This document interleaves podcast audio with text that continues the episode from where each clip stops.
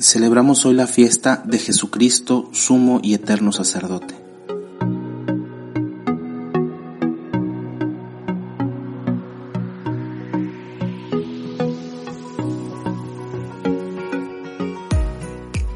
La Iglesia nos invita a meditar en torno a la misión sacerdotal de Jesús.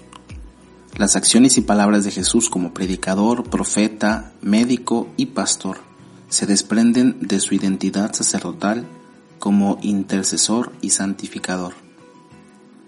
El sacerdocio de la época buscaba la purificación a través del sacrificio de animales. Sin embargo, un sacrificio que debía repetirse anualmente evidenciaba la caducidad de un sacerdocio que no intercedía ni santificaba permanentemente y demuestra la incapacidad de los animales sacrificados para alcanzarnos el perdón. La carta a los hebreos nos presenta el nuevo sacerdocio de Cristo, el cual con un solo sacrificio, su muerte en la cruz, redime de una vez y para siempre la creación entera. Con su sacrificio en la cruz, Jesús se manifiesta como el gran intercesor y santificador del género humano. Él es el sacerdote, la víctima y el altar, verdadero sumo y eterno sacerdote.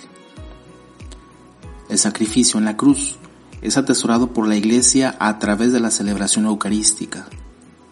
Mantengamos firme nuestra profesión de fe. Cada vez que comemos de ese pan y bebemos de ese cáliz, anunciamos el sacrificio del Señor en la cruz y una vez más somos purificados y restituidos a la gracia.